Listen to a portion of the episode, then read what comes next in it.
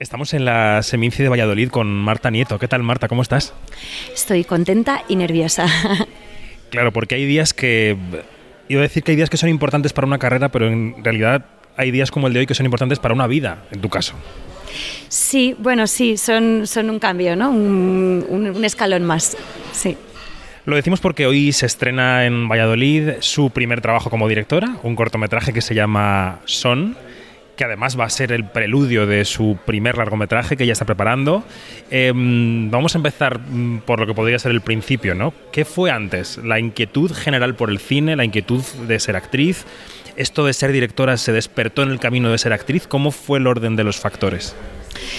Pues yo recuerdo que he aprendido muchísimo más con el cine que con cualquier otra cosa, desde que era muy pequeña. He aprendido otras maneras de pensar, otras maneras de hacer las cosas, otras culturas. Y es verdad que la vocación de actriz tiene mucho que ver con transitar todas esas emociones que mm, son muy profundas en mi caso, pero que con el tiempo también estoy aprendiendo a ocupar, a sentirme en el derecho de ocupar otros espacios, de manera lúdica, en realidad, pero también con una vocación de agradecer todo eso que me ha enseñado el cine a mí. Y en el y cuando tomas la decisión, esa decisión de, de, valentía que expresas ahora, de decir, bueno, este es un lugar que también quiero ocupar, ¿qué llega antes? ¿La intención en bruto o la historia que quieres contar en particular? Claro, eh, el asunto de la identidad es mi asunto. Entonces, cuando me pongo a escribir el largo, que es de donde nace el corto, cuando eh, me dan la, beca de la Academia de Cine, eh, bueno, el proyecto que presento a la beca ya es con referencia a este tema. Y para mí el asunto de la infancia trans o de la identidad trans en realidad es un extremo de algo que nos atraviesa a todos y que tiene muchísimo que ver con, cómo están los roles de género plasmados en el sistema. Entonces, ser eso que significa ser mujer a mí me ha causado por momentos mucha angustia y mucho malestar porque es un lugar muy estanco, muy concreto, muy pequeño. Ser hombre también, como tienes que ser hombre. Entonces, eh, estos malestares y estas formas aparentemente tan alejadas de lo trans en realidad para mí son muy cercanas es en realidad el debate de nuestros días, no solo de nuestros días actuales, de esta misma semana, sino de nuestros días como generación, porque em, hay un sector de la sociedad, por razones diversas, no todo el mundo con la misma legitimidad, o no todo el mundo con o, igual de manera igualmente entendible, hay sectores de la sociedad que son inmovilistas en ciertos asuntos de por qué vamos a mover lo que hasta ahora estaba funcionando y otros que quieren darle respuesta a las inquietudes y los sentimientos de personas que no se encuentran ni definidas, ni encajadas, ni consideradas. Em, el debate que estamos viviendo estos días, ¿a ti qué te, genera? O sea, lo que te mueves a crear más, crear mejor, lo vuelcas en tu proceso, te entristece. ¿Cómo estás con el debate público de estos días? Bueno, es un debate muy complejo eh, para el que no tengo respuestas. Lo que sí tengo son algunas certezas.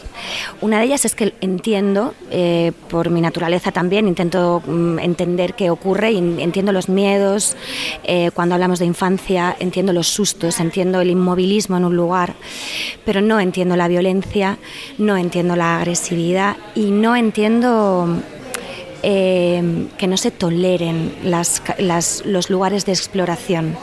Cuando cuando vemos a nuestro alrededor estos hechos que significan que hay niños con malestares de género palpables cada vez más, em, podemos traducirlo como una agresión, como no podemos eh, sentir ese miedo de qué está pasando, que es muy lícito, pero también podemos intentar entender que nos están contando algo a los adultos y que necesitan un espacio de exploración y un espacio de respeto y de amor. Y yo creo que donde pongo el foco, donde me interesa poner el foco a mí en la película es en el adulto que empieza a encontrar nuevas herramientas para ayudar a que ese niño con ese malestar eh, se apuntale en el amor propio con la libertad de exploración de género que implica la evolución de los tiempos, porque tiene que ver con, algo que tiene que ver con el sistema. Claramente, el patriarcado se está tambaleando. Hace unos días, cuando en redes sociales, de forma completamente transparente y honesta, em, decías que buscabas a, niñas eh, no binarias y a niños trans para tu película, recibiste una serie de respuestas que, mm, yo no sé si rayan en lo delictivo, pero desde luego fueron muy agresivas, ¿no? Em, ¿Consideras que esto hace incluso más necesario el trabajo de quienes estáis preocupándoos por este asunto desde el arte? Bueno, es verdad que lo viví con, muchísima sorpresa, porque aunque pongo mucha conciencia y sabía que este tema es muy delicado, no estaba preparada para tanta violencia y eso que me intenté proteger eh, y, me, me, parapeté un poco y no leí todo lo que había. Lo que pasa es que es verdad que luego, mm, haciendo análisis de conciencia, porque tampoco me parece que aislarme y estancarme en mi idea sea productivo, entiendo, vuelvo a decir, eh, los miedos que causa. Lo entiendo perfectamente y entiendo que haya gente que no lo entienda, pero eso no significa que no lo deba respetar. Porque el respeto es la base de la sociedad democrática y los espacios de libertad de expresión son un derecho. Explorar es un derecho. Explorar la identidad y manifestar la identidad a cualquier edad es un derecho. Prohibir no. Entonces sí que me da más fuerza y más conciencia para estar más alerta en cómo voy a contar esto, porque entiendo que, bueno, mm, van a estar esperándolo para bien y para mal, eh, pero también me, me llena de alegría poder sentir que tengo las herramientas amorosas y, que están a mi alcance, porque llevo cuatro años mm, documentándome, hablando con familias y trabajando hacia una sensibilidad que lo único que pretende es poner un poquito de luz a través de una herramienta que es muy empática, que es el cine, y arrojar un poquito de luz con la base de la tolerancia en la exploración de género y en la voluntad de apuntalar el amor propio en los niños nos hemos metido de lleno en el debate y no hemos hablado del trabajo de directora que igual está relacionado también con la palabra miedo que tú has mencionado. Yo no sé de ese proceso que has vivido con el corto y que estás viviendo con el largo, ¿qué parte del proceso casi técnico te asustaba más? ¿Le tenías más respeto? Y una vez hecho el corto, ¿cómo lo ves? No? ¿Cuál ha sido la parte que más te ha costado y la que menos de ser directora? He tenido muchísima suerte porque he tenido un equipo maravilloso y he vivido eh, la cooperación a veces como actriz eh, he sentido más en un set eh, competir, ¿no? una energía más de competitividad. Y bueno, he podido experimentar la cooperación en un set que ha sido maravilloso. Entonces, en realidad todos esos miedos han estado compartidos, porque me ha apoyado en cada una de las mm, partes y de los procesos. Casi todo eran mujeres, además. No sé por qué, pero ha sido así. Em, y entonces hemos compartido, pues esto, las decisiones fundamentales, em, tanto a la hora de poner la cámara, por supuesto a la hora de los ensayos, que ha sido un lujazo trabajar con Patricia y con Ale, eh, en la producción igual, María Herrera, María Zamora, bueno, son productoras, claro, es que tengo mucha suerte.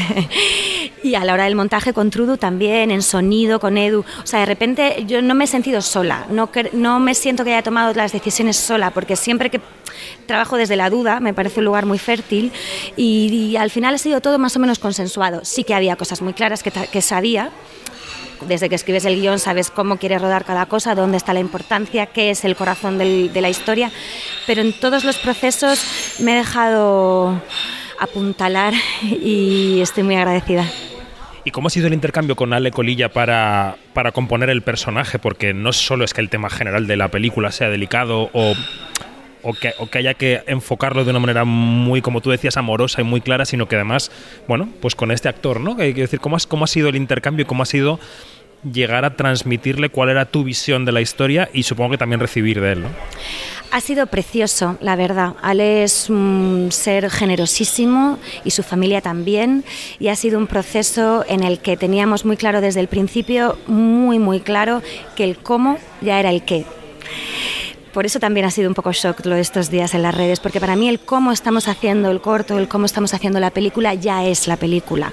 Tratar con respeto, con amor, escuchar, ponernos al servicio de la persona y de las personas que están contando cosas eh, de una manera tan honesta, ya es la historia. Entonces ha sido, ha sido divertidísimo, ha sido emocionantísimo Ale es un gran actor, con una capacidad de emoción enorme. Em, y bueno, yo nada más que puedo darle las gracias a él y a su familia. ¿En qué punto estás de la mitad de Ana?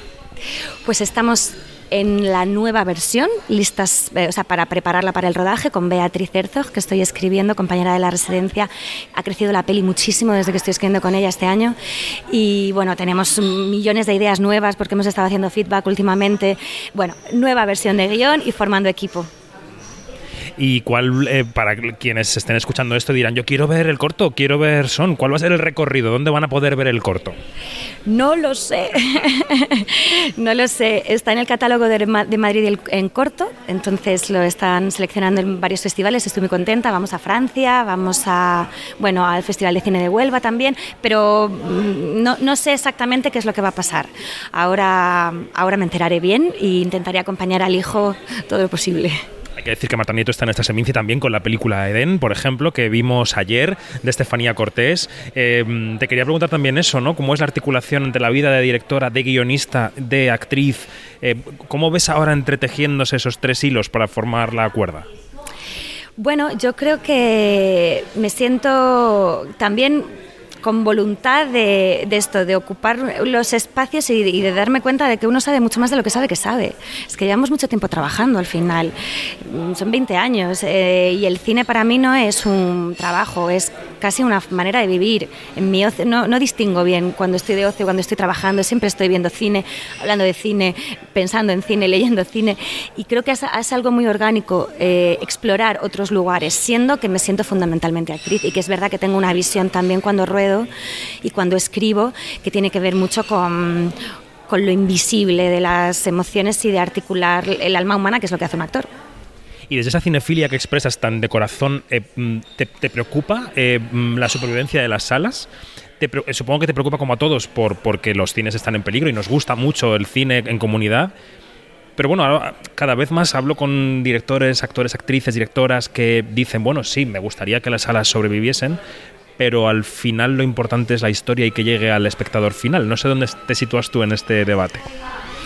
Sí, es muy interesante, muy complejo y es verdad que, hay que adaptarse a los tiempos que son y que resistirse, ¿no? quedarse en el inmovilismo de la romantización del cine es una es algo que me, que me late muy profundamente, porque a mí me encanta ir a una sala y no tengo una opinión formada porque me, mm, mm, no, no, sé qué pensar. Para mí hay una gran diferencia en cómo ves una peli, no es lo mismo verla en una pantalla en casa que en un móvil, que en el cine.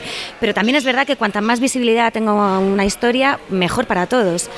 En ese debate estamos, no tengo ni idea. Bueno, pues Marta Nieto, actriz y directora, directora y actriz, gracias por todo y mucha suerte. Muchas gracias, David.